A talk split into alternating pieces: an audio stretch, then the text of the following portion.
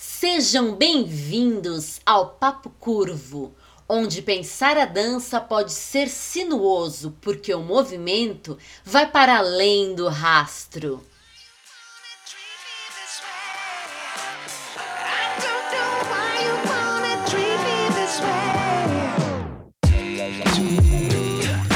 Papo Curvo, o papo mais fora da linha para os amantes de boas conversas dançantes. Olá, meu povo e minha pova desse universo dançante! Começamos agora mais um episódio do Papo Curvo, o nosso podcast de dança. Como você já sabe, ou se você não sabe, está sabendo agora, meu nome é Henry Chuang e essa é Talita Lemi Chuang, também conhecida como Talita LC, vulgo minha esposa amada. E toda semana, nesse Papo Curvo, no nosso podcast, eu desafio Talita com um ou mais temas da dança em que eu trago sem ela saber, de antemão. Ou seja, a gente não combina nada e ela vai respondendo, vai pensando e vai falando assim na raça mesmo. Certo? Então é isso. Tudo bom com você, Talita? Tudo bom comigo? Eu espero que você esteja bem. Estou bem também, graças a Deus. E que todos os nossos ouvintes e como você gosta de falar, assistentes, Isso. estejam bem também. Sim, Eu espero que sim. vocês estejam bem. E vamos que vamos ver o que está reservado para mim e para nós neste papo curvo de hoje. vamos lá. Uhul, vamos lá então. Bora. Para hoje, eu gostaria da gente pensar um pouco sobre ingrediente secreto. Um ingrediente secreto em específico, na verdade. Hum. Eu gostaria de saber, na sua opinião, qual que é o elemento ou ingrediente secreto que faz a magia Disney acontecer. Você acha que tem a ver porque é um desenho, né? Então ele apela para o visual. Você acha que é porque é animado, né? Desenho animado, então tem movimento, traz isso, né? Assim como a dança é uma arte que tem movimento. Você acha que é por causa da música e aí trabalha essa parte da audição, é uma música muito bacana. Você acha que é porque tem muitos animais, é sempre muito legal, cheio de animais fazendo gracinhas e tudo. O que, que você acha que tem aí no meio que faz com que a Disney tenha tanto sucesso e seja tão legal os trabalhos deles, as obras? Uau. Bem Tem difícil. uns chute aqui no sentido. O que eu acho que é o, o ingrediente secreto da Disney? Isso. Tá quase pique aquele sazon, né? O ingrediente secreto É é o o Ajinomoto, né? Não, amor. Ah. A propaganda do sazon. Não manjo dessa. A... a propaganda do sazon falava que o ingrediente secreto era o amor, Ah, entendeu? entendi. Não, é que eu, eu falei, porque eu pensei assim, que o sazon é tipo o Ajinomoto. tipo um Ajinomoto, É tipo assim, é, ah, o que, que você faz tipo de tão especial que, a- que a comida fica boa? É o segredo. O segredo, na verdade, é tipo eu realçador imagino- de sabor. Como é que é o né? nome do negócio? Eu nem posso comer. Glutamato. glutamato monossódico. Glutamato monossódico. É eu tenho isso. alergia a esse bagulho aí. Na verdade, ele faz mal pra todo mundo, mas em algumas pessoas reage, né? E... Mas ele é realçador de sabor, né? O glutamato Sim. monossódico. Sazon, Ajinomoto e afins. Não, mas eu tava pensando na propaganda do Sazon mesmo, que fala que o ingrediente secreto, além de Sazon, obviamente, é o amor. Certo. Por isso que o frango e o arroz são tão gostosos, mamãe, por causa do amor. Qual é o seu segredo? É o amor. Aham, em forma de saquinho. Exato. Ahn, aí eu ia falar isso, né? Que o ingrediente secreto da Disney é o amor. Eu não sei se tem um ingrediente secreto Uhum. em relação às coisas da Disney. É tudo Elas uma são- fórmula, você Elas acha? são muito bem feitas, né? Uhum. Ah, existe um. Seria o capricho, então, essa qualidade da investigação? Tem uma busca de uma pesquisa? excelência ali. Provavelmente existem parâmetros de excelência. Uhum. né, que eles todos é, seguem. Eu sei que no que diz respeito ao trabalho nos parques da Disney, eu li que uma das regras é que eles estejam conscientes que eles fazem parte do elenco. Hum, interessante. Ah, não, vocês todos, não importa se é o gari, digamos assim, se é a- são os atendentes da porta, segurança, pessoas que ficam nos brinquedos, as pessoas responsáveis pela limpeza do banheiro, não importa.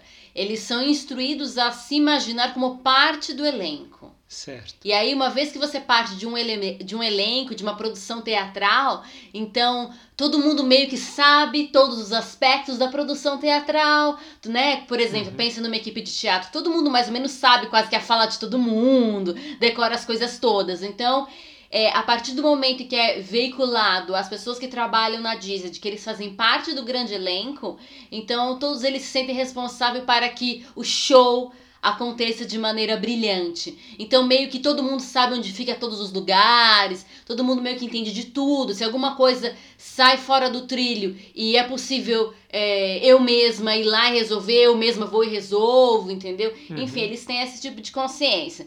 Então, é. Uma presença a... também, né? Exato, exato. E, exato. E aí tem uma questão da, da presença que eles vão ter, uma vez que eles são parte do elenco, e quando o parque abre, o show começou, em todos os aspectos. Uhum. Então eu estou sempre. Não é uma, uma, uma postura hipócrita, mas é uma. Né, ai, ai, eles estão sempre fingindo alegria. Não, é, uma, é um comprometimento com aquele trabalho, a partir de uma postura e em cima de uma ideia, né? Uhum. Uma ideia de que eu faço parte de um elenco e o show tem que ser, é, tem que atender à expectativa e demanda do público, eu vou fazer o meu melhor, né? Certo.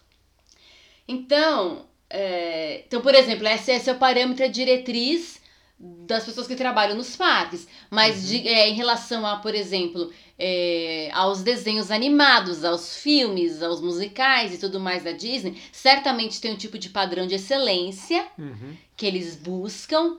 É, e, e existe também um desejo, talvez, é, por causa desse padrão de excelência, de lapidar o craft deles, né? Uhum. A habilidade, porque eles são artífices e Sim. artistas. E não sei qual que é o elemento. Talvez o elemento esse... esteja é, é, ele, assim, de forma geral, né? Aquilo que é, dá norte para todas as ações. Uhum. Que direciona todas as ações. Talvez seja esse lugar do encanto, lugar da magia. É isso que eu falei, então, esse lugar da fantasia. Exato, da fantasia. Então, é? provavelmente, ele está na, nas questões poéticas certo? Porque uhum. quando a gente fala de magia, de encanto, de fantasia, a gente está falando de um elemento poético. Uhum. Obviamente que esse elemento poético, ele ganha vida a partir de elementos físicos, né? Sim. A, a partir de coisas que são tratadas muitas vezes de outra forma. Mas eu acredito que é, talvez os parâmetros da Disney, eles, eles estejam, né, firmados em elementos poéticos. Ou seja, a motivação, ah, eu, queremos né, causar, queremos trazer a, essa questão da magia, que é um tipo de transcendência, certo? Essa questão da fantasia, da imaginação, da alegria, do tudo pode acontecer, pique terra do nunca, é, uhum. né? Então, para trazer esse espírito, essa sensação, faço determinadas escolhas, né? Eu imagino que seja isso o ingrediente secreto, talvez, da Disney Abordar seja trazer... tudo com uma poética, buscando uma qualidade fantasiosa. Exato, que mas é uma fantasia que traz alento, né? Uhum. É esse lugar da infância, o mais singelo da infância. E qual é a característica principal da infância? A potência da imaginação. A imaginação como a força que faz tudo acontecer, né? Imaginou, aconteceu. Isso aqui é tal coisa, tal coisa e acabou. A criança é assim. Então uhum. eu acho que o carro-chefe da, da Disney seja a imaginação. Muito Esse bom. é o ingrediente secreto. É a imaginação. Muito bom, muito bom mesmo. Nossa, ela matou assim, ó. Paulada. Gente, tava esperando. Eu dou paulada. Eu dou... eu tava esperando um pouco mais de, né, de que ela tivesse que gastar um pouco mais para conseguir encontrar uma resposta, mas nossa, ela tá ficando boa nisso. Eu vou ter que começar a trazer uns temas mais difíceis, eu acho.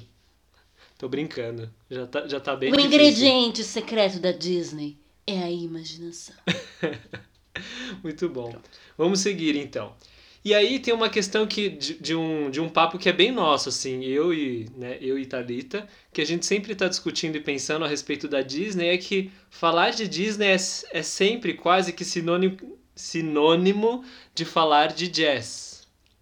Né? Ah, sim. A gente tem, a gente tem essa brincadeira. Por que, que você acha que, que isso acontece? Você acha que é principalmente ou apenas por causa da trilha sonora ou tem outros elementos que é, dizem respeito ao jazz que evoca essa imagem na nossa cabeça. Tá, vamos lá. Por que que Henry e eu falamos que Disney é jazz? Ou, ai, é, é, é, é Disney, tinha que ser jazz. Ou é jazz, tinha que ser Disney, né? Alguma coisa assim. Primeiramente, principalmente, porque sim, gente, a trilha sonora da Disney, ok, nos últimos desenhos da Disney, desses CGzões aí que tem acontecido, né? Uhum. É, de Toy Story pra. Eu ia falar de Toy Story pra cá. Rolou um caipirês. Nada contra os caipirês, gente, porque vem mesmo. Mas assim, de Toy Story pra cá. é, enrolados, esses desse tipo, com esse tipo, Uhum. que é CG, né? Mais CG do que desenho à mão, talvez, né? Uhum. Pintados dessa forma, com essa Sim, característica. sim. Frozen. Tem tido uma pegada mais pop, pop Sim. rock, né? Ah, sim. Uma coisa mais assim, Sim. mas quando a gente pega a prática. E aí, depois, bom, vamos lá, calma aí. A gente tem esses desenhos novos da Disney que a pegada musical é meio pop, é meio pop rock, coisinha assim, certo? Uhum. Meio Ariana Grande, é, Taylor. Como que é? Taylor Swift. Taylor Swift, nessa pegada, certo? Aí a gente tem uns desenhos que foram da década de 90, que cada desenho tinha uma linha de trilha sonora muito específica, que é basicamente a impressão digital do Alan Menken. Então a gente tem Pequena Sereia, Aladdin e Bela Fera. Né? Certo. Então eles têm cada um uma trilha musical bem específica, apesar do elemento que a gente quer conversar, que é o jazz, também aparecer ali, já falamos sobre isso. Uhum. Já falaremos, quer dizer. Aí a gente tem um, um- alguns específicos, Pocahontas também é Alan Maker, se não me engano. E aí Rei Leão, ok, é um específico, porque outros, né, o Tim Rice, Elton John. Alan Maker não participou do Rei Leão, participou, agora não me, não me, me falha a memória. Bom, enfim, mas tem esse, essa da década de 90, né? Certo. E a gente tem os desenhos antigos, porque ficou um tempo sem produção de desenhos. E os desenhos antigos, na sua grande. Teve outra coisa, ok, né? Mas os desenhos antigos, na sua grande, devastadora maioria, tirando talvez, tirando talvez, Cinderela, Branca de Neve, Bela Adormecida, tirando esses três que são antigos, eles também seguem linhas bem específicas. No caso, a Bela Adormecida em cima da trilha da, da, da, da trilha sonora de. Enfim, a trilha sonora é Tchaikovsky, né? A próprio, o próprio balé da Bela Adormecida e tal. Enfim. Uh, Branca de Neve é muito antigo, então a trilha é totalmente outra, e Cinderela tem alguns outros elementos, enfim. Mas os desenhos antigos são todos com música de jazz. Todos. E mesmo os desenhos do Mickey, que vieram ainda antes e tal, é tudo, tudo com música de jazz. É impressionante, é basicamente jazz. E nos desenhos, esses que eu falei, né, picados, por exemplo, mesmo esses da década de 90 que eu citei, sempre tem algum número de jazz. E até os pops, né, que apesar da maior parte das músicas ser- serem pops, esses bem atuais, às vezes tem um número com uma musicalidade mais próxima do jazz. Então a gente tem... é, por exemplo, a gente pega Mogli, tem toda uma. tem mais de uma música de jazz, aliás, é todo Uhum. jazz, né? É, a gente pega Robin Hood, é jazz. A gente pega Mickey, Pato Donald, Pateta, jazz. A gente pega Dama e Vagabundo, jazz. Aristogatas, jazz. Eles jazz Eles mesmo, porque jazz, eles são uma banda de jazz, jazz, né? É, pega Bela Fera, a cena, o Lumière, ele é basicamente jazz, um jazz Uhum. Parisiense, mas é jazz. Ah, Você pega o gênio Do do Aladdin, jazz, e por aí vai. Então, esse elemento, é, musicalmente falando, jazz. Agora, essas músicas tocam no desenho e eles cantam, e muitas vezes essas, esses cantos vêm atrelados de dança. E quando a gente observa a dança, eles estão fazendo danças sociais é, é, em cima das músicas de jazz. As danças sociais, swing dances e outras afim, o jazz original, ao que eu chamo que eles chamam de hoje de authentic jazz, né? Authentic Uhum. jazz, jazz autêntico. outros tipos de dança em casal que são dançados em cima das muitas é, possibilidades e variações daquilo que a gente chama como um grande, um grande guarda-chuva jazz, né? Principalmente esses Sim. jazz mais, mais antigo, mais da época que foi criado, enfim, nas regiões de Filadélfia e outros lugares assim, Chicago, sei lá. E, Então tem essa questão de da música jazz, de eles dançarem jazz, os personagens dançarem jazz, e existe o fato talvez do elemento improvisacional que a gente sabe que faz parte das, das produções Disney e esse elemento improvisacional que faz parte das produções Disney que a gente fica sabendo depois nos making offs, isso é puro jazz, né? É puro jazz. O elemento improvisacional fazer parte é, do momento em que aquela arte toma forma, toma existência, né? Uhum. Uma arte que se dá pela improvisação, pela escolha do momento a partir de repertórios prévios, sim, mas a escolha do momento, esse elemento do jogo, né? Uhum. Então, é.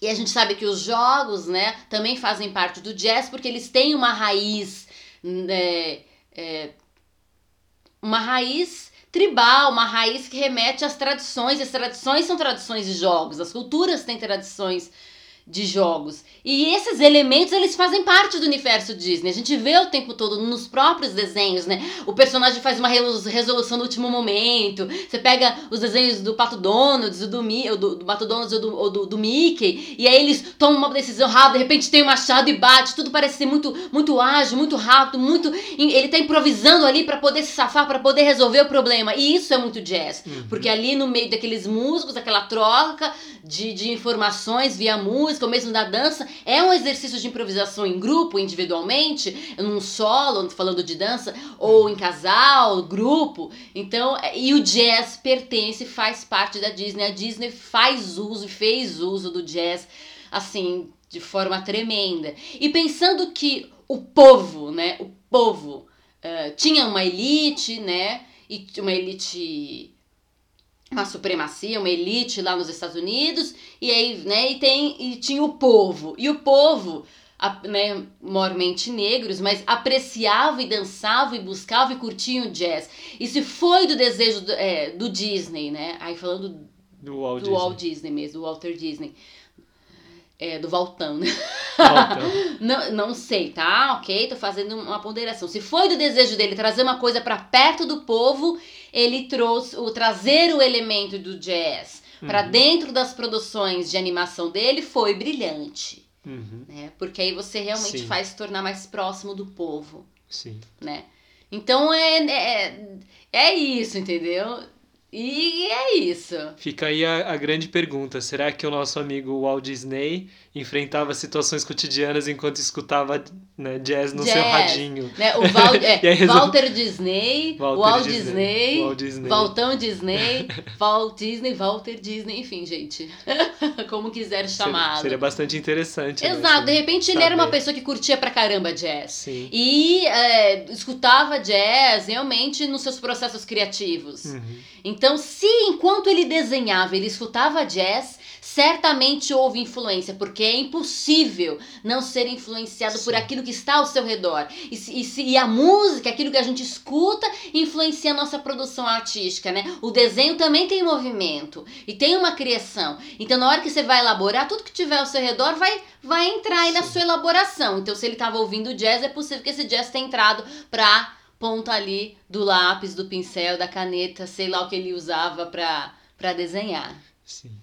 E até a escolha posterior, né, da, da produção do desenho estar pronto, qual música, qual momento. Isso Exato. se é que não foi feito junto, né, coreografado. Exato. Porque a gente sabe, para quem não conhece, né, aquela obra Fantasia, né? É uhum. excepcional. É, é, basicamente vamos escolher músicas que a gente acha legal e fazer um desenho que seria uma tradução gráfica daquilo que a gente imagina ser o que está acontecendo Sim. na música. Sim, maravilhoso. Então é bem bacana. Para quem nunca viu, assista que vai E tem o, tem o primeiro fantasia Sim, e tem o, segundo, tem o segundo fantasia. E o segundo fantasia traz o elemento do jazz, porque o primeiro é mais erudito, erudito uhum. dentro de uma concepção europeia da coisa, né? E histórica e tal.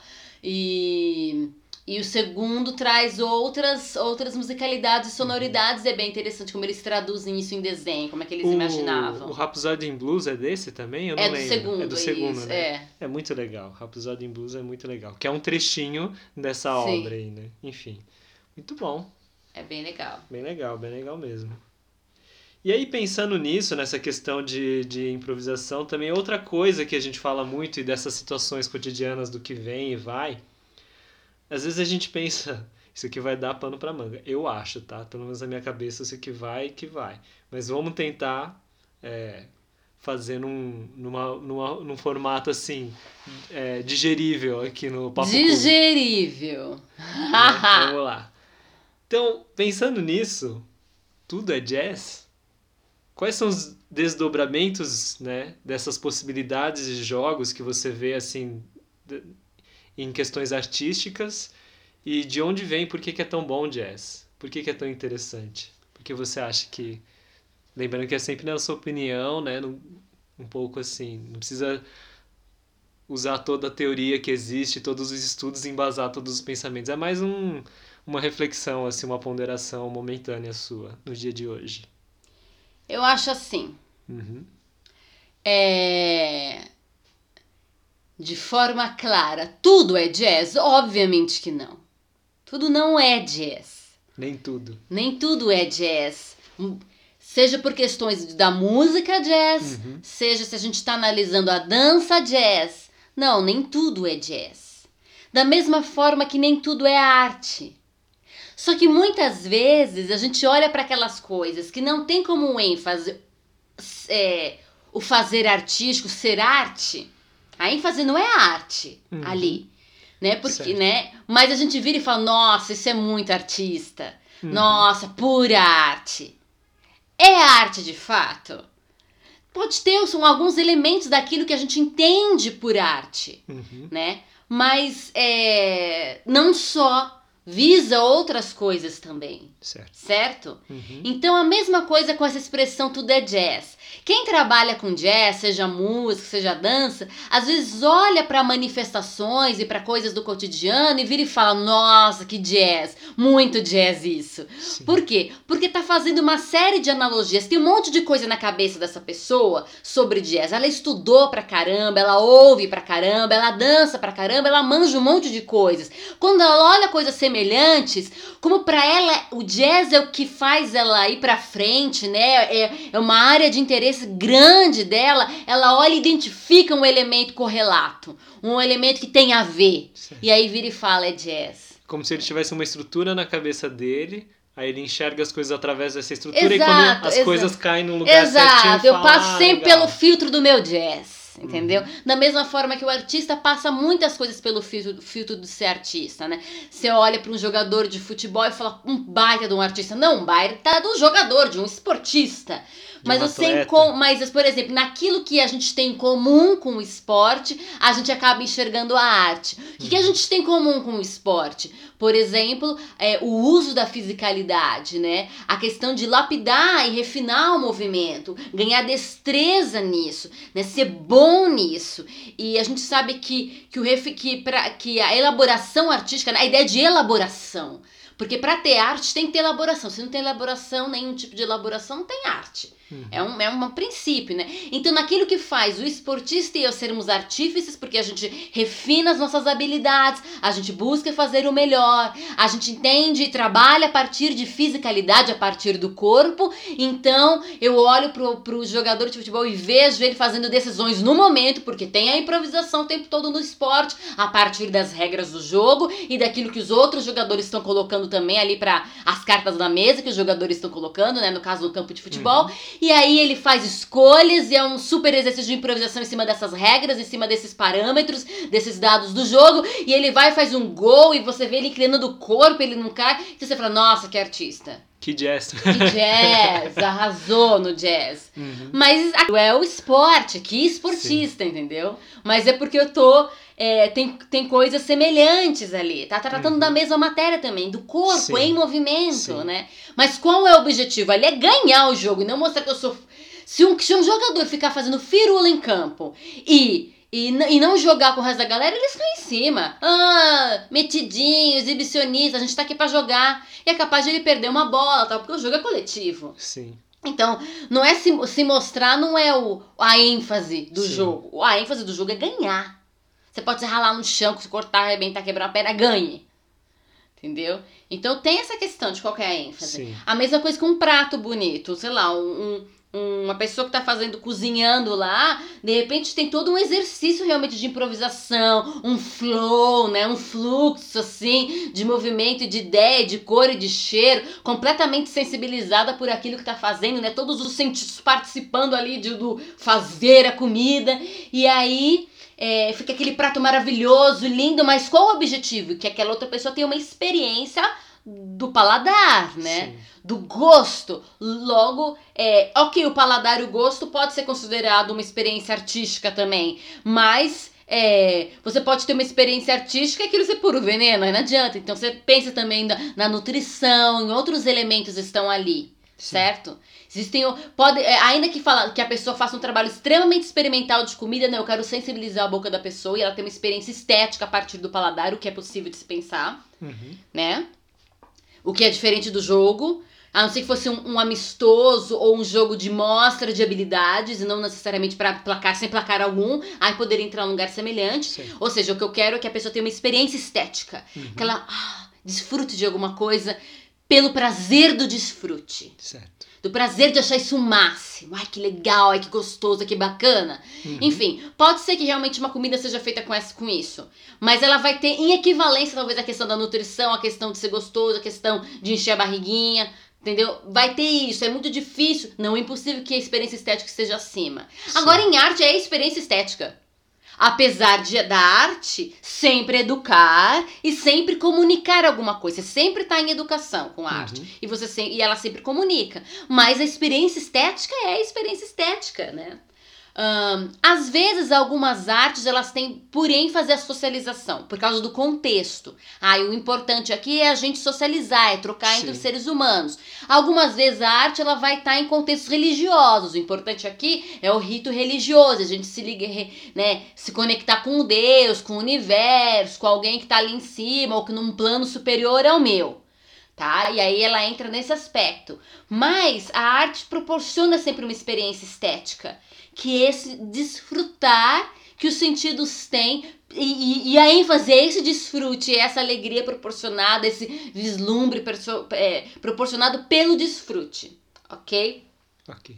Então, é, pensando nisso, uh, a gente fala como artista, ai tudo é arte, que artista, maravilhoso, ou como alguém que, que, que estuda, canta, toca, dança jazz, nossa, tudo é jazz, pelos elementos que a gente identifica de semelhança, mas nem tudo é jazz. O jazz é uma música com características próprias, ainda que seja uma música é, um gênero musical, talvez possamos falar assim, que permite é, fusões que permite outros elementos serem agregados, mas ele tem um, uma, uma, uma, uma, estrutura, ele tem um tronco, ele tem uma raiz, ele tem uma história. É, e a dança também tem, tem seus elementos compositivos, suas características próprias, o que faz o jazz ser jazz e não ser balé clássico, não ser só mais uma técnica moderna, porque o jazz de palco se constitui no mesmo período. É, ou ser qualquer outra dança, não é jazz, eu consegui identificar. Então, nem tudo é, de fato, mas a gente chama por causa desses parâmetros. Ok, nem tudo é jazz. Não. nem tudo é jazz, tá certo. Mas e aí, o que, que você acha que, que veio a partir disso, né? Por que, que é tão legal? Quais são os desdobramentos? Quais são é, claramente para você, na sua perspectiva, as coisas que vieram do jazz, assim, como manifestações culturais, artísticas atuais ainda. Algumas linhas que, que se desdobraram do jazz ou coisas assim. Ou que tem assim, ah, beberam muito do jazz e, e fazem uso disso. E às vezes nem percebem, ou as pessoas nem falam sobre. Uh... É que quando a gente fala do jazz e a gente a gente tem que remontar um pouco a história dele, né? Uhum. Então a gente tem uh, danças afrodiaspóricas, danças que vêm da África, e elas são reconstituídas de alguma forma em território norte-americano uhum. e em território das outras Américas, tá? Uh, aí algumas dessas danças vão passando por transformações e elas são ressignificadas porque é, não é um único povo é, africano que vem. são tribos e etnias de vários países que vêm compondo. Então, são tribos que estão se encontrando também. E às vezes se encontrando pela primeira vez. Uhum. E ainda que eles tenham elementos em comum, eles têm as suas particularidades. Então, eles. Então, a, ele, eu trago a minha dança e tento dançar minha dança aqui, né? Uh, é, Fazê-la acontecer aqui nesse novo território. Mas aí eu encontro esse outro que também tem uma dança dele e ele tá tentando fazer ali. Mas aí a gente se junta e a gente troca figurinha. E aí eu dou um novo sentido para essa minha dança que eu trouxe. E ele dá um novo sentido para essa dança que ele, que ele trouxe. Então, ressignificar. Então, eles tentam refazer as danças, eles ressignificam as danças. Depois as danças começam a ser misturadas entre esses, esses grupos. Uhum. E é, a gente não tá sozinho, a gente tá vendo as coisas ao nosso redor, os outros povos. E começa a ter o quê? Uma influência desses outros povos. Certo. Certo? E aí eu vou pegando elementos desses outros povos, mas colocando com. ah, passando pela, por aquilo que eu entendo, pela minha subjetividade, dando a minha leitura. Ai, eu peguei esse elemento seu, mas eu vou dar a cara da Talita pra isso aqui. Certo. Entendeu? Peguei a sua blusa, mas eu vou usar do jeitão da Talita. Então, isso tudo, esse processo de hibridismo, hibridação e para alguns teóricos de mestiçagem, com aspas e fazendo algumas ressalvas, ele vai dar origem ao jazz. Então, o tronco e a matriz do jazz é principalmente africano. E aí pensando num africano plural, múltiplo, de mais de uma tribo, mais de uma etnia e de mais de um país. Ainda que a gente saiba que eh, Senegal tem uma participação importante, Congo, a Nigéria, dentro dessas coisas todas. Uhum. Ainda que a gente possa dar ênfase para alguns países e para algumas tribos. Ainda que a gente possa dar uma ênfase para os grupos da etnia Yorubá. Todos os grupos, eles estão em vários países da África. Ainda que a gente possa traçar algumas coisas assim, Uhum. né? A gente está falando de, um, de uma pluralidade aí africana, ok? Ok. E aí, então tem um tronco. Então o jazz tem esse tronco principal. Mas tem outros elementos que foram colocados ali. Deu uma. Coloquei outros ingredientes nesse bolo. E aí a gente tem muitos elementos dos nativos indígenas norte-americanos e de outros indígenas. Que fazem parte, que foram entrando. Por quê? Porque eles foram trocando. É, teve escravidão dos negros, teve escravidão dos índios também. Matança Sim. dos dois lados, tanto aqui no Brasil, nas Américas como um todo. Então rolou uma troca de- do- dos oprimidos. A gente vai trocar aqui um pouco também. Então, esses elementos também foram sendo colocados na soma. E algumas coisas é, europeias que foram trazidas da Europa para as Américas também entraram nessa soma. Alguns por, por- por imitação, alguns por gozação. De vamos imitar esses europeus. Enfim, várias razões, motivações N Uhum. entraram e fizeram essa questão. O, o tronco é principalmente é, africano, mas tem todos esses e negro, né, digamos assim, mas tem todos esses outros elementos que compõem aquilo que a gente chama de jazz. Então ele tem toda essa raiz. A gente tinha, a gente tem a música jazz, mas aquilo que hoje a gente chama de jazz tem vários estilos musicais diferentes. E Certo. nas suas épocas eles eram chamados pelos seus respectivos nomes. E quem estuda e toca sabe os nomezinhos de cada um deles. Certo. Da mesma forma as danças. Uhum. Cada uma delas tinha um nomezinho. Esse, esse, esse, esse, esse, esse, esse, esse, esse, esse, esse, esse, esse, esse. A primeira dança de jazz que tem, que recebe esse nome, era um tipo de solo, era uma- um tipo de dança sozinho que se fazia. Em festas ou em alguns cultos religiosos, um tipo de solo. Que hoje a gente chama de autêntico jazz. Authentic jazz. Era um tipo de dança. Mas tinha todas as outras, que hoje a gente chama do grupo das danças jazz, o grupo da swing dance. Mas tinha cada uma, Lindy Hop, aquela não sei o que, ananã, ananã. Cada uma tinha o seu nomezinho. Elas eram danças sociais, elas eram danças de grupos. Elas, é, e essa ideia de dança social sim nasce de contextos religiosos, mas também nasce de contextos de colheita. Então são coisas que vão se transformando, tá? É, Quando o jazz vai pro palco, ele não era chamado de jazz, ele era chamado de dança de palco. Ah, a dança de palco, a dança de palco. Mas que palco? Esse palco mais popular. Esse palco que vai é, estar é, nos filmes de musicais antigos de Hollywood. E, e, e na televisão. Então ele era conhecido como stage dance, dança de palco.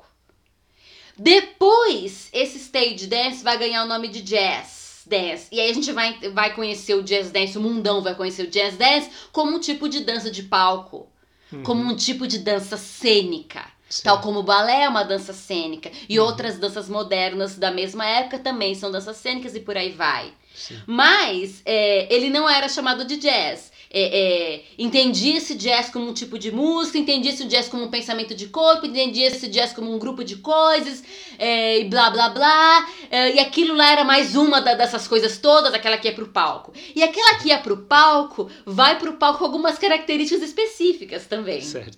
Ela vai ter que comprar algumas características, algumas exigências que vêm com quem é dono do palco.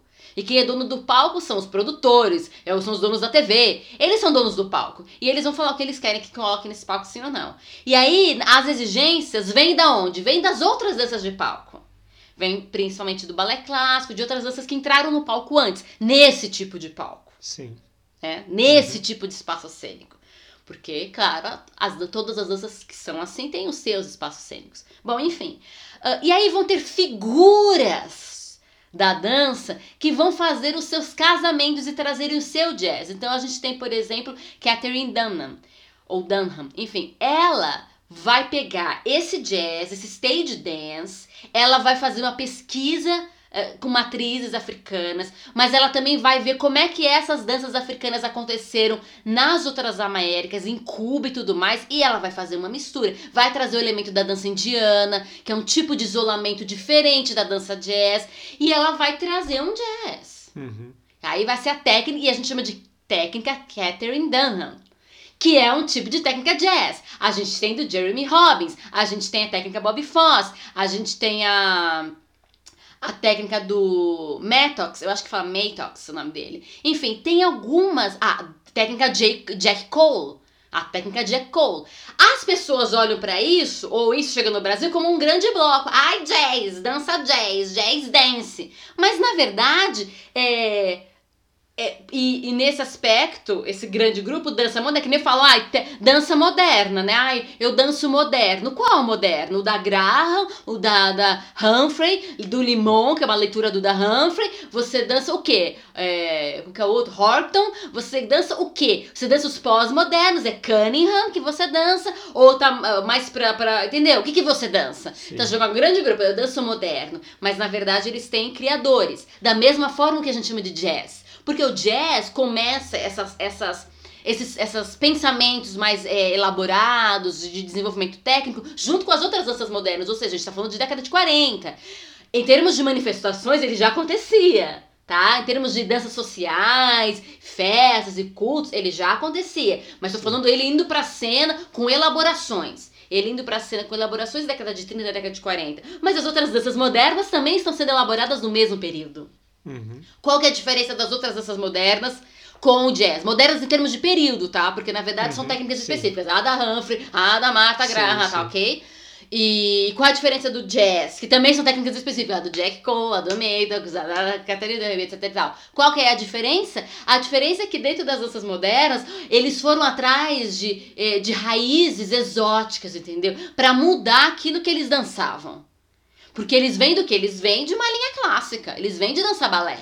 Eles vêm dessa tradição, mesmo que eles não tenham dançado, alguns deles não dançaram eles especificamente, sei lá, Isadora Duncan, por exemplo, mas tem uma tradição ali clássica. E aí eu vou romper com isso buscando tradições de outros povos. Então eu vou aprender dança balinesa, eu vou aprender, sei lá, dança grega, dança sei lá o quê, ou inventar uma dança. A Isadora Duncan tem um, ela tem um vislumbre do que seria dança grega, ela não foi estudar dança grega. Ela teve um vislumbre do que seriam as danças gregas e criou o, Uhum. a modernidade dela, as rupturas dela. Então, é, a diferença é que, no caso das pessoas que desenvolveram as técnicas, principalmente as primeiras técnicas daquilo que a gente chama de dança jazz, essas pessoas foram estudar nas suas próprias matrizes. Elas já dançavam aquilo. Elas dançavam aquilo quando elas eram crianças nas festas. Uhum. Então elas estão elaborando em cima daquilo que faz parte já do repertório do corpo delas. E não, então, e não causando uma ruptura com o repertório do corpo delas Sim. nesse aspecto. Ou com a tradição delas, ou com a tradição de onde elas vieram. Não tem ruptura ali. É quase que Certo. mais uma organização, né? É uma organização, um de novo pensamento, de- De exato. organizar. De e- ver como é que como a coisa aconteceu, entendeu? Então, é. Mas aí a gente vai vendo características desse elemento das danças, dessas muitas dessas danças, dessas técnicas que hoje a gente chama de técnicas de jazz. A gente vê então essa questão é, do elemento afro como muito importante. Então todas as danças que vieram depois, mas trazem consigo uma raiz africana, vão trocar com o jazz. Certo. Porque o jazz foi o primeiro a fazer isso, e foi o primeiro a fazer isso em termos cênicos também, de levar pro palco qual palco, mais uma vez? O palco do cara da televisão, o palco do filme, o palco que era dominado por brancos e por europeus, para esse palco. Então o jazz fez isso antes das outras danças. É, o, aquilo que a gente chama de jazz. E tanto essas cênicas quanto as sociais. É, a questão do elemento do, do hibridismo ser um, um fator presente e com peso. Sim, nós vamos agregando elementos de outras, outras linguagens, mas ela sempre passa pelo nosso crivo, pela nossa interpretação. Entendeu? O balé não faz isso com, com tanta gratuitidade. Não, não é tão gratuito assim ficar trazendo não. elementos de outro. Tem um pouco mais de dedos. No jazz ele vai trazendo, vai trazendo, mas vai passar por esse corpo aqui. Por esse corpo com essas características específicas. A polirritmia, o, a síncope, é, uh, o, a, uma aproximação com o trabalho com o chão, com um tipo de enraizamento específico, que são características das de danças, de certo grupo de danças afro, não de todos, porque tem, grupo, é, tem danças afros extremamente verticalizadas. Mais até que o balé é uma manutenção de verticalização de outros povos que não foram os primeiros que chegaram aqui, talvez nem vieram, entendeu? Uhum. Não foram alvo da não colonização. Foram difundidos, né? É, não foram alvo da colonização, entendeu? Da escravidão, para ser mais específico. Né? Por isso que eu falei, é, quando a gente olha para as danças que, que estão aqui, a gente está falando de, de povos específicos, de etnias, de tribos, de países específicos. Sei lá, no caso dos Estados Unidos, muito sobre a Nigéria, no caso de Cuba, tudo muito Nigéria, muito esses uhum. países assim, ok? Ok. Uh, e aí, é, pensando nisso, então tudo que a gente tem de matriz africana vai, vai compartilhar. Então, falando de Estados Unidos, o hip hop, as uh, funk styles, o breaking, é house, é, isso falando dos Estados Unidos. Falando, por exemplo, de Cuba, dance hall, e aí a tradução do dance hall que virou Raga Jam, ele também, por ser uma uhum. tradução do dancehall, e o dancehall é uma dança basicamente afrodiaspórica. Ele é mais afrodiaspórico até que o hip hop. O hip hop tem muitos outros elementos. E o dancehall tem uma manutenção incrível daquilo que era a dança que chegou lá em Cuba. É ritmos latinos-americanos. Porque a gente pensa em latino-americano, a gente pensa em espanhol. Filhinhos, vamos pensar direitinho? Latinos-americanos é a mistura de indígenas com negros africanos, com uma pitada espanhola, entendeu? Pensando que a Espanha já tinha sido atropelada pelos árabes. E os árabes são negros também. Muitos árabes são negros. A gente tem que pensar nisso. Uhum. A gente tem que pensar que é, aquilo que a gente chama de, de ritmos latino-americanos. É, ou ritmos espanhóis já são ritmos híbridos, já são ritmos que foram atravessados pelas culturas africanas. Então, é, rumba, mambo, lambada, salsa, samba, tudo isso aí, até as raízes do tango, do bolero, tudo isso estamos falando de corpos africanos dançando, de uma leitura africana, assim, abraçadinha de, de dado braço com o indígena também, porque ali rolou uma troca fantástica, principalmente é, na América do Norte, sim, mas quando chega aqui em Brasil, então todas as danças afro, tudo passa, até as danças europeias passam pelo crivo indígena. Quando a gente fala de Brasil, é, e nas danças desenvolvidas no Brasil, afro, é, afro-brasileiras ou danças brasileiras, é assim: são danças de origem europeia e danças de, de origem africana costuradas pela, pela, pelos indígenas. Os indígenas mesmo são, são a linha de costura dessas danças, tá? É uma maneira de olhar, como aconteceu no Brasil, por exemplo. Então, é, você olha para todas essas danças que eu falei, esses ritmos musicais que também têm suas danças respectivas, e para e olha e fala, tem tudo a ver com jazz. Por isso que aqui no Brasil a gente faz, põe um samba, pega uma bossa nova samba, e consegue né? dançar jazz. jazz. Você pega uma bossa nova aí do Tom Jobim e consegue fazer uma coreografia de jazz em cima. Porque está dialogando com um tipo de corpo, com um tipo de música, com um tipo de, de uma raiz que vai lá pra África, entendeu? Sim. E por aí vai. E aí vai. E é, vai. Muito bom, porque você praticamente entrou no próximo tópico aqui que eu ia levantar, né? Que é perguntar para você qual que é a corporeidade do jazz, né? Ou qual que é esse corpo, né, de quem dança jazz? Quais são as qualidades expressivas mais valorizadas? Né? A gente percebe que tem muita fluidez, muita flexibilidade. Isso é uma coisa que também é do biotipo, nasce com essas pessoas, dessas etnias, ou é uma coisa que é conquistável? Na sua perspectiva? As duas coisas. De alguma forma, isso era característico. E as danças populares normalmente são aquelas que vêm com mais é, fluidez no corpo. Então, sim, em termos de origem, vai ter uma relação com o corpo, mas conforme os próprios estudiosos de, de jazz e de danças, e de danças afrodiaspóricas, eles mesmos falam isso, tá? Não é uma fala minha, é um pensamento uhum. meu. É um pensamento de quem pode falar com propriedade. Se você, como por exemplo, Firmino Pitanga, eu perguntei para ele, Firmino Pitanga, ele trabalha com capoeira de Angola certo? É, se você quer ver uma capoeira de Angola bem tradicional, bem na raiz daquilo que era na África, você vem pro Brasil, não vá para lá. Já se perdeu lá. Já se perdeu lá muito mais do que aqui. Aqui, que é um efeito da colônia, que eu gosto de chamar. É um fenômeno de, em todos os aspectos culturais de colônias, tá? De gente que passa por diáspora e principalmente gente que passa por diáspora é, por, é, em cima de uma que, que é praticamente característica da diáspora, né? Tô ficando redundante, mas eu vou colocar mesmo assim. É principalmente quem vive a diáspora sob pressão, seja porque alguém tá te obrigando, no caso da escravidão, né? Ou seja por questões de guerra. Quem, quem passa por uma diáspora, não tipo, estou imigrando porque quero, estou imigrando porque não há outra situação ou porque estão me obrigando a, a, a debaixo de cabresto, sabe assim? Então, de, de pancada, de violência. Uhum. Então, é um efeito que eu chamo, e isso dá em todos os aspectos da cultura, que eu chamo de efeito jet lag. Efeito jet lag. Efeito jet lag. Certo. O que, que é o efeito jet lag normalmente? Explica aí pra, pra quem tá ouvindo e tá assistindo, o que, que é um jet lag normalmente? É, normalmente quando você viaja distâncias muito grandes, né? Normalmente de avião, porque é rápido. Você, por exemplo, sei lá, você vai para um outro fuso horário que está horas adiantado ou horas atrasado, então o seu corpo está achando que é de noite, porque você contando as horas daria de noite, mas você chegou num lugar que é de manhã de novo ou já é de manhã do outro dia, né? Sim. Então o seu corpo estranha e tem essa sensação um pouco esquisita e leva um tempo para você se adaptar e principalmente não só por causa dessa estranheza, mas porque realmente o seu corpo está se adaptando a uma diferença de fuso horário, né? Exato. E aí rola um atraso, você fica meio estranho, se sentindo meio esquisito, certo? Então eu chamo de efeito jet lag cultural danças jet lag. O que, que é isso? A galera que vem é, seja por escravidão, né? As pessoas que vêm da diáspora, vêm da imigração por N razões, elas acabam tendo é, uma necessidade de uma preservação daquilo que elas têm, porque senão elas vão perder a identidade delas. Mas e, e nesse, nesse movimento de preservar, preservar, preservar, preservar, elas acabam preservando muito mais e acabam é, é, tornando tardio o processo normal que todas as culturas têm de transformação. Uhum. A cultura é viva, é que nem uma língua. Sim. A, é, a linguagem é viva.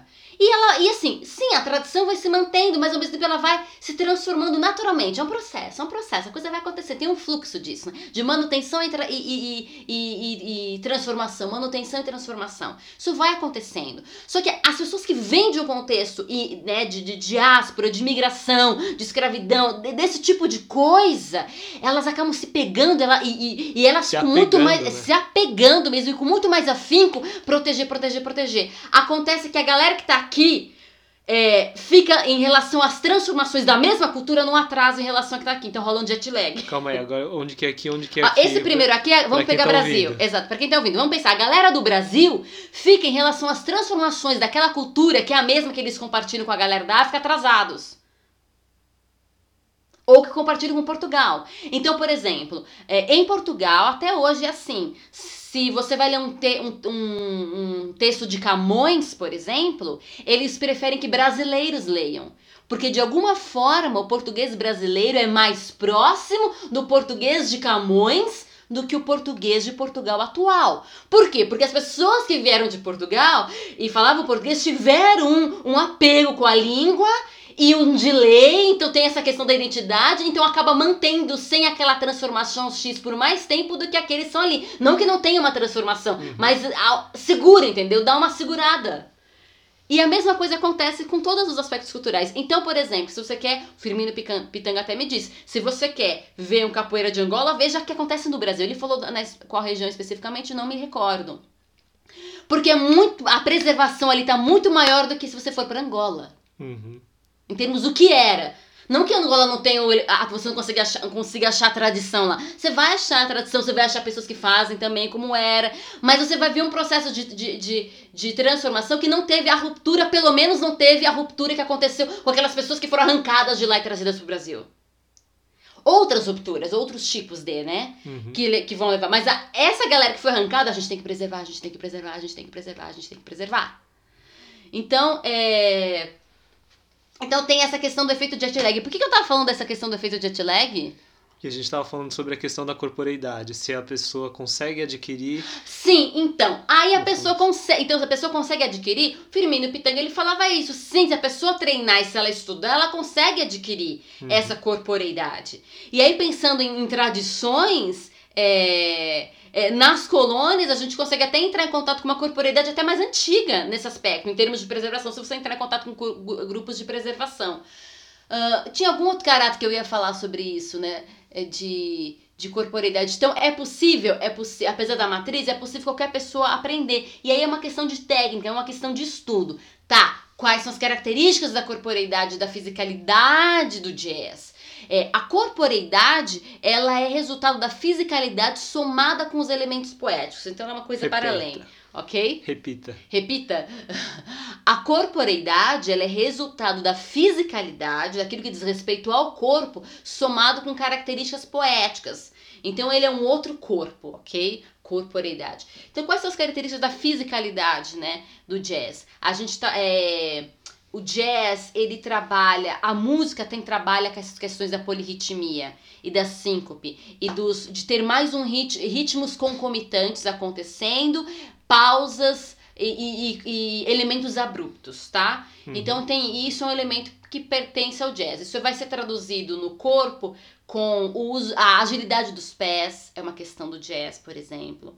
É uma questão do jazz uh, o uso e a mobilidade da, da pelve, tá? Em projeções. É uma, uma, uma, característica do jazz, assim, pensando em características macro, tá? E depois cada dá a sua, a sua roupagem, faz a sua lapidação, escolhe ênfase num elemento ou no outro, tá? E cada desdobramento do jazz, o, o jazz lírico, o jazz é, é, é do teatro musical, que também, também tem várias, várias, vários, vários, vários, vários nomes ali desenvolvendo coisas específicas para dentro desse contexto, né? Enfim, mas de forma geral, bem geral, Sim. o jazz vai trabalhar com uma questão da agilidade dos pés, vai trabalhar com uma questão de oposição entre as partes, mas numa oposição, oposição simétrica, posições em assimetria, vai trabalhar com uma mobilidade grande da pelve, vai trabalhar com é, nuances diferentes e no padrão é, homólogo, ou seja, a parte de cima vai numa nuance, a parte de baixo vai noutra nuance. É, vai trabalhar com torções, vai trabalhar com contração, vai trabalhar com bounce, né, com balanço do corpo, seja é, do centro de leveza, seja do centro de força, né, seja do peito, seja da pelve.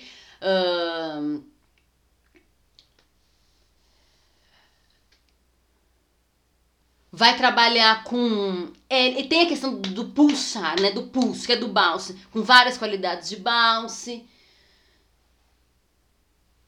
E aí ah, você vai falar, ah, o jazz tem a questão do isolamento, apesar de não nascer de uma raiz afro, o isolamento é importante. Ok? Os isolations. Mas ele não vem exatamente de uma raiz afro. Certo. Então, a corporeidade do jazz está aí. A gente trabalha com oposição, entre partes assimétricas. Trabalha com essa questão da contração muscular. Tem uma qualidade de explosão rítmica e rápida. Contratempo, entendeu? A base do jazz. Contratempo, contratempo, contratempo, contratempo, contratempo. Trabalhou contratempo, tá dentro do jazz. Do contratempo. Mesmo você vai trabalhar com lyrical jazz. Uhum. Contratempo. É que é mais lento, que tem mais suspensões, sustentações, tem, traz muito movimentos do, do balé, como os passeios, os atitudes mas ele vem dentro dessa roupagem e tal, ok? Ele trabalha muito com o apoio aéreo dos braços. Por isso que eu falei que existe um padrão molo. As pernas estão de um jeito e, e o tronco está de outro. Né, em termos de qualidade expressiva, às vezes as pernas estão muito firmes, mas os braços estão num grau de leveza, como que apoiando, né, como que um rei caminhando. É, tem muito do lugar do imaginário da realeza da corte, de, um, de uma comitiva Uhum. que é afro, entendeu? Do que seria um rei afro caminhando. Por quê? Por quê? Porque tem os reis do Congo, a rainha do Congo, tem todas essas tradições que vêm. Os reis da Nigéria, os orixás.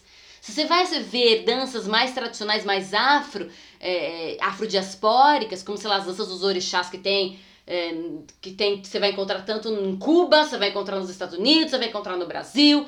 Se você olhar essas danças, você vai ver que tem elementos muito do jazz. Porque são as raízes, entendeu? Entendi. O balsa, a inclinação do corpo à frente, Interessante. coisas assim. Bem legal. Bacana, muito interessante isso sobre a corporeidade, enfim. E realmente, né, a gente a gente gosta muito, eu acho que é até uma coisa do ser humano, né, apreciar a possibilidade de aprender qualquer coisa que outro ser humano consiga fazer, né? Sim.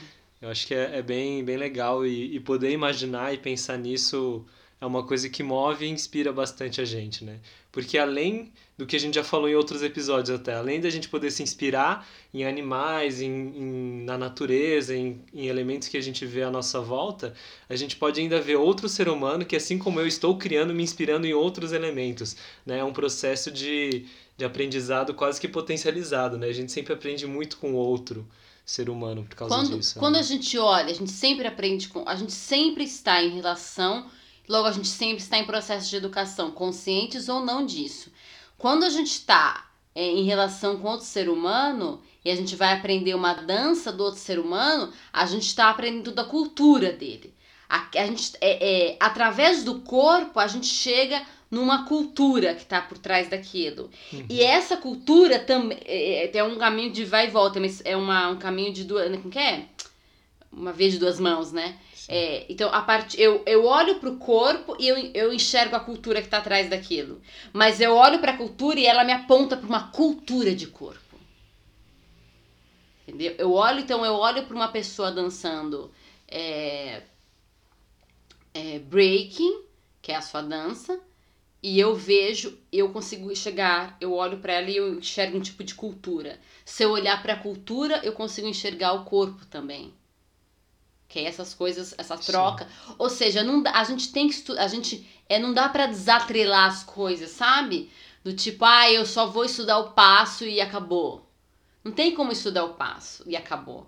Você vai, quando você entrar em contato com o passo, você vai entrar em contato com uma maneira de usar o corpo. Você vai encontrar então como esse corpo foi educado.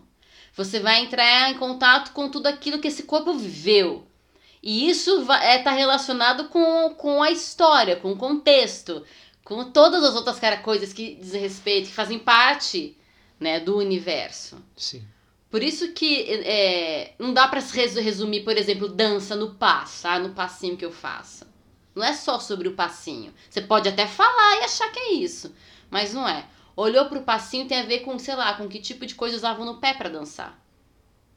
Ou qual que é a qualidade do piso em que essa dança foi desenvolvida que trouxe, fez com que o passo se tornasse daquele jeito. Sim. Uma dança que foi desenvolvida pisando na areia sai com uma característica. Aí eu vou dançar essa dança no chão duro. Mas eu vou ter que. Mas aí ele vai falar pra fazer de tal forma. Por quê? Porque ele tá trazendo na memória que era feito na areia. Sim.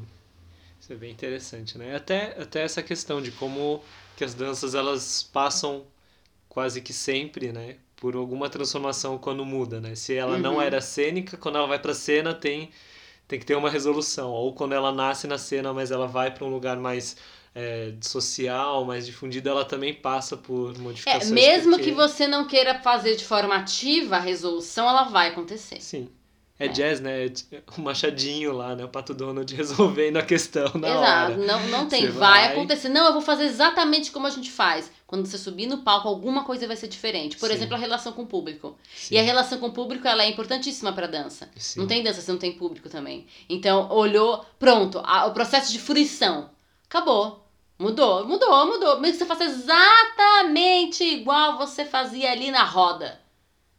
Colocou ali no palco. O fato de que o público tá aqui, você tá ali, dependendo do palco. Pronto, não é um palco italiano. Acabou, já mudou. É que gera um tipo de energia diferente, né? Esse, e de perspectiva. De, de observação mesmo, dessa É, troca Exato. energética, né? É, não só de energética, mas de perspectiva real. Assim, se nem mesmo se não tivesse energia, você mudou o campo de visão, entendeu? Eu tava num lugar redondo e tinha pessoas ao meu redor e era essa configuração espacial. Uhum. Agora esse meu espaço tá pintado de outra forma. Sim, Nem se não tivesse energia envolvida, eu pintei o cenário de outra forma. Pronto, o espaço já é outro. sim.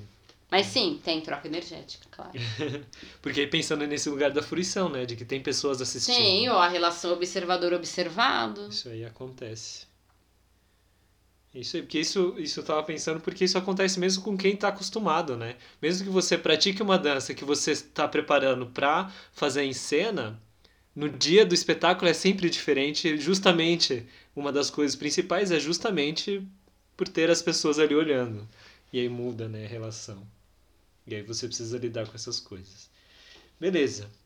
Daí falando desse aprendizado, né, de que é conquistável, que é possível aprender, enfim, qualquer técnica, qualquer corporeidade, mais especificamente hoje a gente está falando do jazz. Você fala bastante sobre essa questão do aprendizado e da prática que respeita o corpo, né, uma prática Uhum. somática de uma maneira que trabalha aqueles quatro ãos que você já citou. Os quatro anos. Eu tenho que falar? Você que sabe. Vocês estão curiosos? Vocês lembram? De quais são os quatro anos da dança? Pra quem trabalha com dança, eu tenho que falar? Eu acabei de dizer que você é livre. Você que sabe, você quer fazer suspense? Um começa com P, o outro começa com E, o outro começa com M e o outro começa com R. Preparação, expansão, manutenção e restauração. Ok. Então, seguindo. Então, você fala bastante dessa questão, né? Desse aprendizado com esse respeito e com esses cuidados em relação ao corpo. Sim. Como que eu faço para aprender e praticar, então, dessa maneira? É, basta eu, eu ter um, um professor que entenda de corpo ou eu tenho que estudar alguma coisa especificamente? Uou!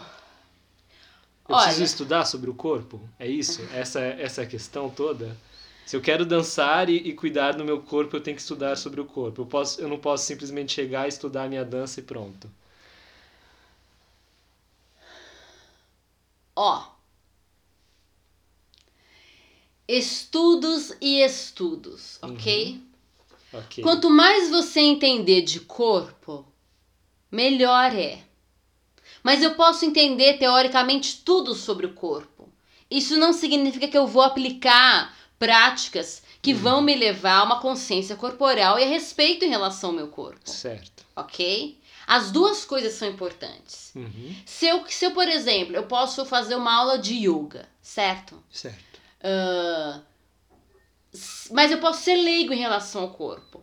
A prática de yoga vai me ajudar? Claro que vai me ajudar. Ela é, é um tipo de prática somática em muitos aspectos. Alguns tipos de prática de yoga são bastante somáticas, Uhum. né? E a, a yoga foi uma inspiração para as abordagens somáticas. Então aí você vai praticar yoga e tal, seu corpo vai, vai ganhar muitas melhorias e você vai melhorar a sua prática de dança também. Uhum. Obviamente que vai. Se você entender todos os aspectos do corpo, a sua prática de yoga vai melhorar ainda mais. E aí, por consequência, A sua dança. também. E a mesma forma, se você de repente entende muito sobre o corpo, não faz nenhuma prática somática, mas vai para sua dança, já vai melhorar, porque você entende de corpo. Uhum.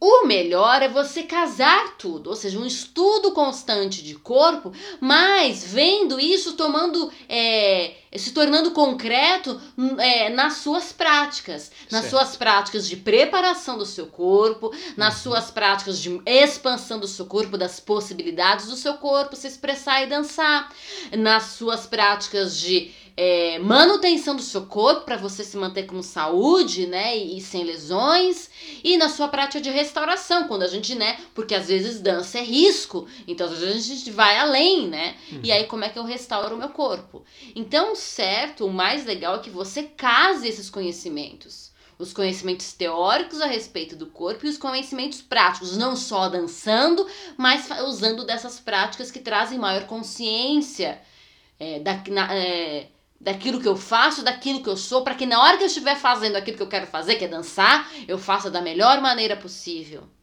Sim. E se eu tiver que abusar do meu corpo, eu saiba voltar depois para um padrão mais neutro, mais tranquilo, eu saiba me restaurar.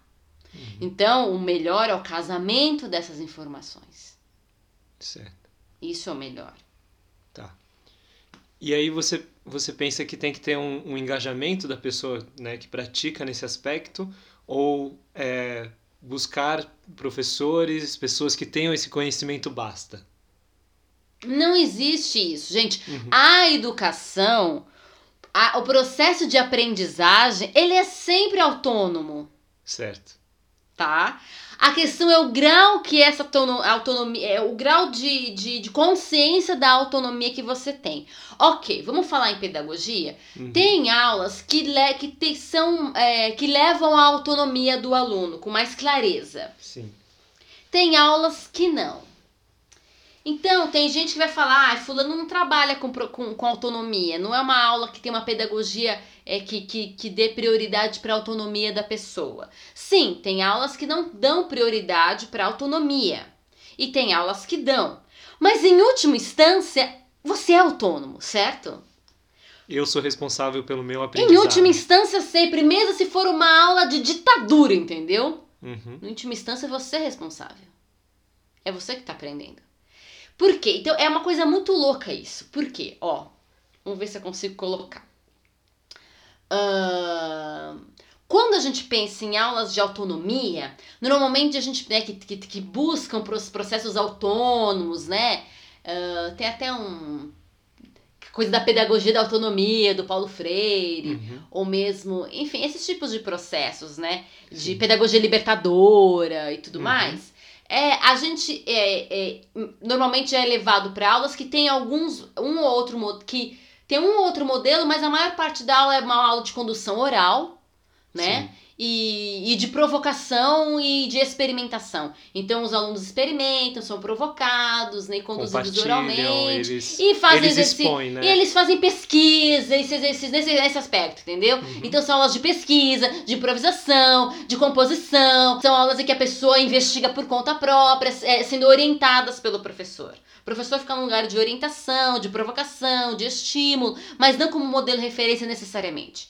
E esse é o tipo de aula, a gente fala que esses, essas aulas dão autonomia, Sim. certo? Normalmente é assim que é entendido, de forma Uhum. bem Sim, ah, sim. superficial, normalmente isso é entendido. E as aulas aqui tem uma referência, tá tudo coreografado e blá blá blá, são as aulas que têm menos autonomia. Certo? Porque tem uma referência constante. Ok, de certa forma, essas aulas que são mais improvisacionais, de, de criação, de estímulo, de investigação, elas requerem mais da autonomia, requerem mais do engajamento, vamos falar assim, talvez. Uhum. Né? De, de uma, engajamento. e talvez até de uma exposição, como você falou, porque a pessoa tem que ir lá Sim. fazer. Do que a outra. Num primeiro momento. Numa primeira olhada. Porque para aquele corpo que está vivendo, se ele quer aprender, Ele se engaja.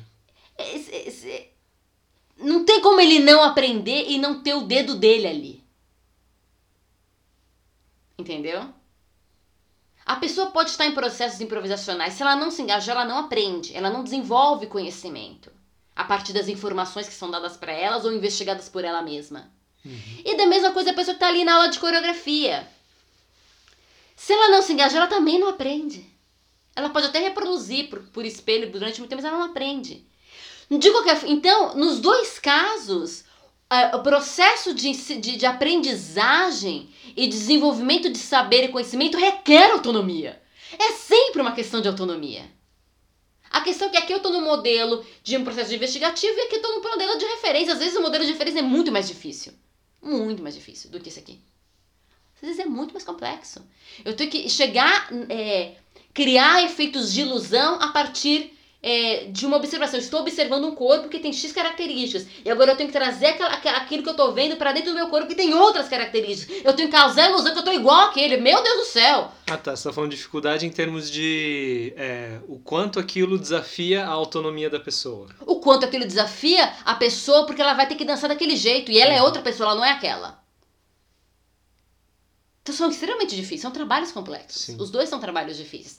Mas o que eu quero dizer é que toda vez que a gente está em processo de aprendizagem é uma questão autônoma, é sempre autônoma, é sempre sou eu aprendendo. E eu sou responsável por isso. Não importa se a aula me dá maior liberdade de criação ou se ela tá mais quadradinha.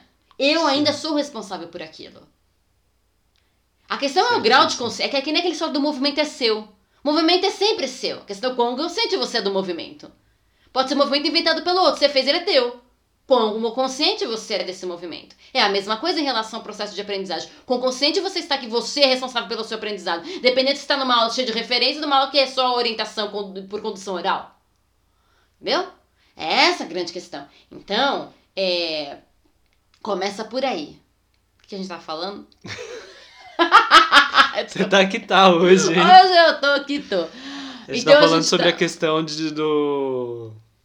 Tá vendo? até me enrolou agora. Eu ia falar, Gente, acontece. falando sobre a necessidade de, de, Ah, sim, de sim, estar sim. engajado no aprendizado ou basta ter um professor que entenda de corpo, de. Então, aí então, então nesse aspecto, a pessoa é sempre, sempre responsável Tá. por, ok? Então, Ok. ok. Nuns aparentemente rola mais responsa do que o outro, mas no De forma declarada, ovos- De digamos forma assim. declarada. Na verdade, só partindo do professor. Sim. Entendeu? Chamar a atenção dessa resposta. Mas, no fundo das contas, no frigir dos ovos, é ela responsável. Sim. Então, levando isso em consideração, é, a gente entra numa outra categoria de, de análise, a questão do autodidatismo. É que, que, é, que, se a gente for analisar muito friamente e profundamente e profundamente o termo, ele é, ele é uma falácia.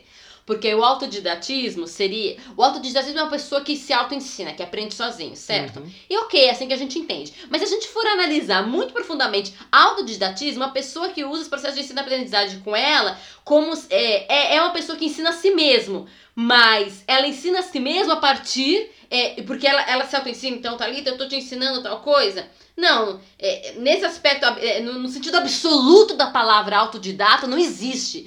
Porque a pessoa.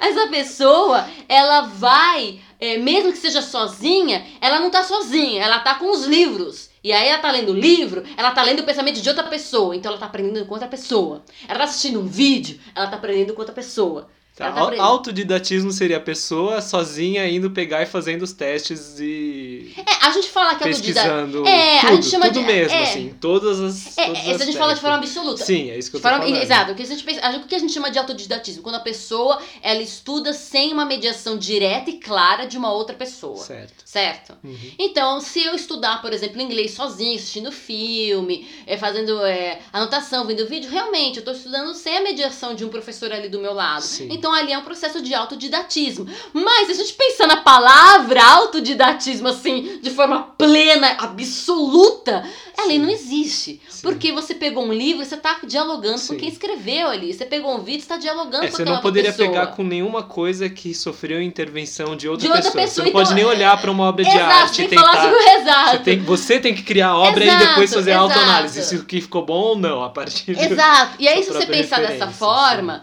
É, e por que, que você tá falando isso, Thalita? Porque eu gosto de colocar algumas coisas na, na mesa, assim, pra gente Uhum. pensar. Então, é, não tem como você ser autodidata. Então, você nunca vai estar Ok. sozinho. Pronto, joga fora isso. Blum.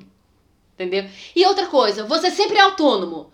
Não importa onde você tá, você sempre é responsável pelo seu processo. Pronto, entendeu? Aí se a gente para essas birrinhas de esses versos esses é melhor, ou é melhor daquele modo do que daquele. Não, para. Você que tá no processo de ensino-aprendizagem, você é responsável pela sua aprendizagem. Não importa Sim. se você tem torcidas referências a um ditador que tá na tua frente ou se não é. No fundo, no frigir dos ovos, você pode estar olhando e sorrindo e negando com a cabeça, entendeu? Sim. É o fato. Então você é responsável. Sim, Você é é, cla- sempre autônomo. É, é claro que escolher bons professores facilita Já o vou processo. falar sobre isso. Mas... É, você sempre é autônomo. Uhum. E, ah, em termos de autodidatismo absoluto, não, não existe. Você sempre está em diálogo com alguém. A questão é como é que você faz isso.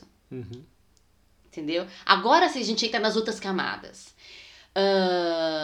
Se você vai co- escolher a mediação de um professor, é interessante ter a mediação de um professor? Claro que é. Claro que é. De um bom professor.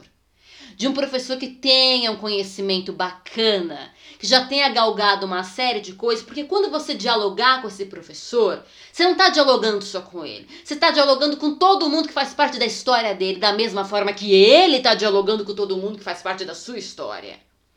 Somos muitos falando com muitos. Uhum. Ok? Que, qual é o seu nome? Legião. Entendeu? Mas é mais ou menos assim. Em termos históricos de, de memória, é assim. E em termos assim biológicos também, porque a gente tem muitas bactérias. E células, né? E células. Você não precisa ir pelo lado mais tenebroso. Somos mais bactérias do que células, mas somos muitas células, tá bom? Somos muitas células, nem que sejam células bacterianas, enfim. Mas a ideia de que somos muitos o tempo todo, né? Cada Sim. célula pensa por si, enfim, realmente. É, então, tem essa troca. Então, com um bom professor, você consegue ter uma mediação legal. Se estiver presencialmente, maravilhoso, porque aí a gente aciona muitos mais sentidos. Mas mesmo via vídeo, mesmo via livro, é possível fazer essa troca. Tá? Só que aí você tem que ter algumas ferramentas para fazer essa troca, já que a pessoa não vai responder diretamente para você. E aí, enfim, existem meca- ferramentas de para estudos, para esses processos que a gente chama de mais autodidatas, Certo. mas que não são autodidatas em absoluto, como eu já disse. Certo. Perfeito. não sei, vai ter que dar uma pausa, né? E botar no lento pra ouvir a Thalita falando um pouco mais devagar. mas é Muito isso. bom. Isso aí. Então, entender sobre o corpo em todas as suas instâncias, né? As questões teóricas, né? Fazer esses estudos mais teóricos, mas fazer a aplicação prática desses estudos, é, trabalhando conscientemente com o corpo, levando esse conhecimento para sua dança, isso é o melhor. Se você puder fazer isso sozinho, se você puder fazer isso lendo, se você puder fazer isso assistindo vídeos, se você puder fazer isso também presencialmente, maravilhoso. Porque isso é um processo pra vida. É pra sua vida. É, a, a dança de alguém é pra vida. Isso não tem fim. Não tem a de- deu agora eu entendi. Tem como você dar saltos grandes de conhecimento que vão ser marcos. Uau!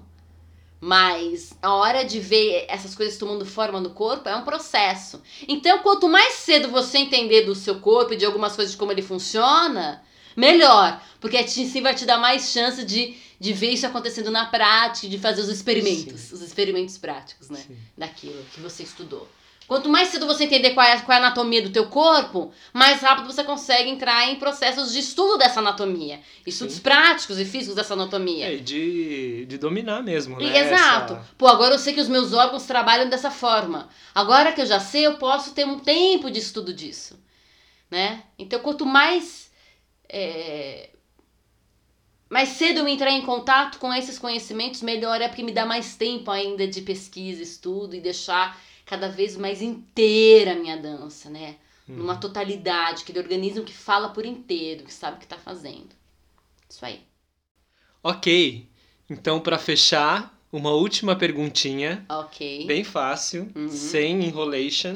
Ah, Tá? tá me chamando de enroladora? Não, eu tô falando que é a pergunta. Oxi! Não, a pergunta- Oxi! Ok. Você vai deixar falar? Vou. Tô falando que a minha pergunta não vai ser enrolada, Ah, entendeu? ok. É uma bem papum. Qual é o melhor ou a melhor dançarina ou dançarino de jazz, na sua opinião, entre os personagens da Disney? Entre os personagens da Disney, qual é o melhor? Tipo, é o que melhor? você bate o olho e fala, nossa, é incrível. Arrasane, entendeu? É tipo, o cara ou a cara, ou no caso, o animal, a animal, a monstro ou monstro, enfim. Qualquer personagem. Qual que você acha que é campeão de jazz? Putz, tem vários. Lembrando de uma cena do Pato Donald dançando com a Margarida, é bem legal. Mas. Os gatinhos aristogatas também são bem bacanas. Na cena do Mogli, o Balu dançando jazz com orangotango é memorável, assim, incrível.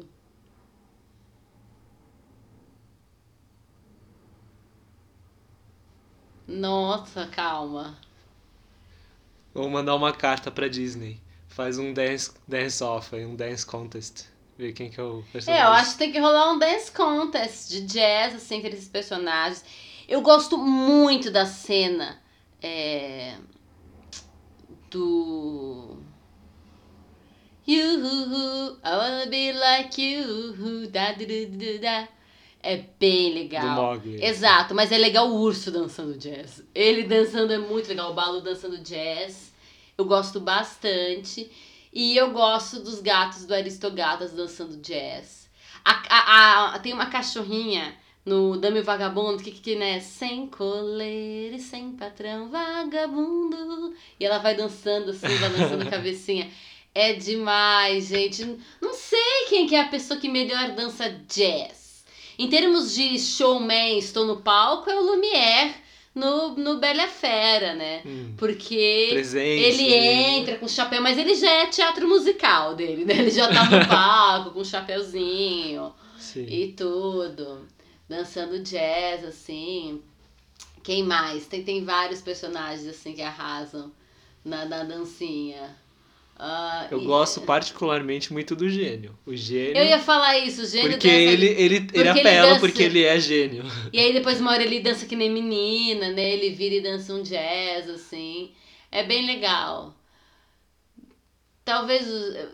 Mas eu, eu acho que meu voto vai pro Balu, entendeu? Entendi. Aquele gordinho. Pode ser que seja dançando. hoje, pode ser no, no campeonato de hoje, É. ele se saiu melhor. Quem É, sabe numa nesse round de próxima. batalha ele saiu melhor. é porque é uma malemolência, assim, no corpinho. E ele é um urso gigante. E aí é divertido, é bem divertido. Vamos ver se a gente acha o trecho do, da animação no YouTube, em algum lugar. A gente põe o link aí depois. Ah, vejam eles dançando. Acho muito legal, divertido. Porque é redondinho, né?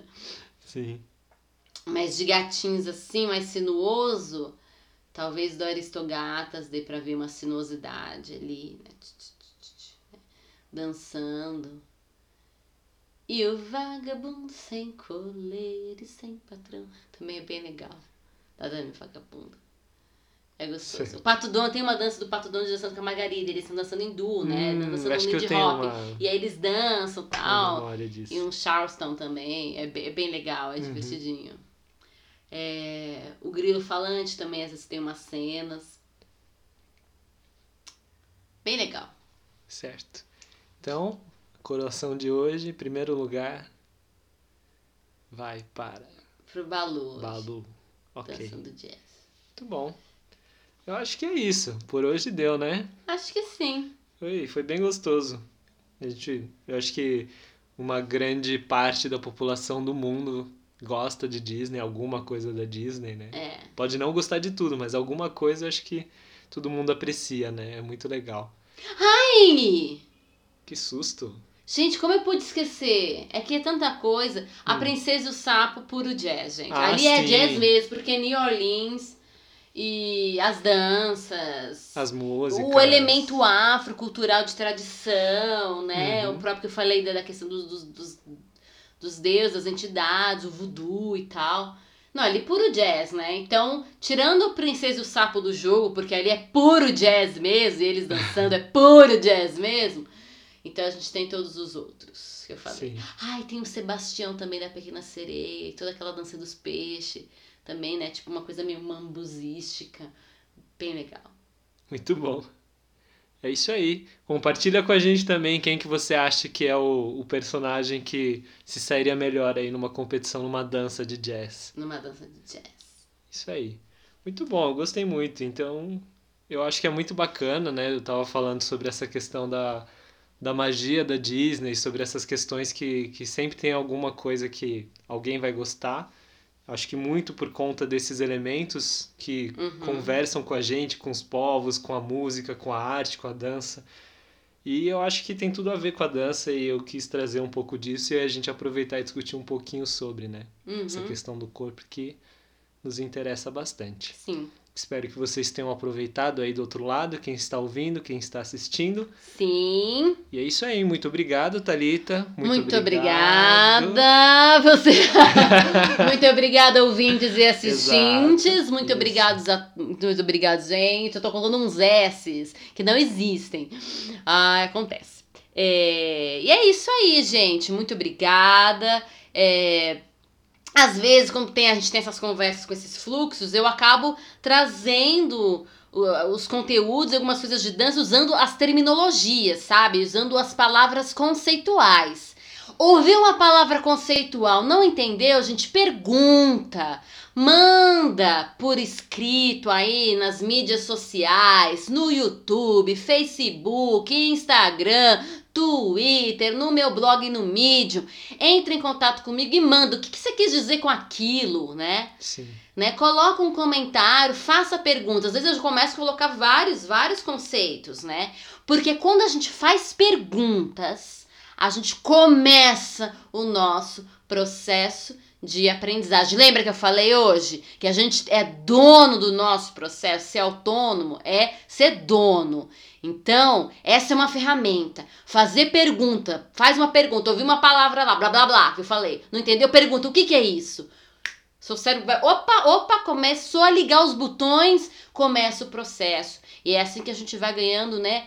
Cada vez mais consciência da nossa autonomia. E aí, realmente fazendo essa autonomia ganha plenitude. Exato. Beleza? Então, vem comigo, se conecte comigo. Pode Isso aí. falar. Segue a Thalita no Isso. Instagram, arroba Isso. ThalitaLC84. Página no Facebook também, facebook.com.br ThalitaLC84. Você quer achar o canal do YouTube? Thalita, é, youtube.com.br ThalitaLC84. Aí o blog no Medium, medium.com.br arroba, tem que ter um arroba antes, ThalitaLC84. Mas tudo isso tá na descrição aí do vídeo, tem o link bonitinho. Tem é a minha clicar. página, thalitelc.com. Entra lá, tem todas as coisinhas. Você clica e Exato. você é redirecionado para sua mídia social de preferência. Exato, muito bom. Isso aí. Isso aí, muito obrigado, gente. Até Muito a próxima. obrigada. Beijo. Beijos. Foi o Papo Curvo, seu podcast fora da linha e certamente para além do rastro.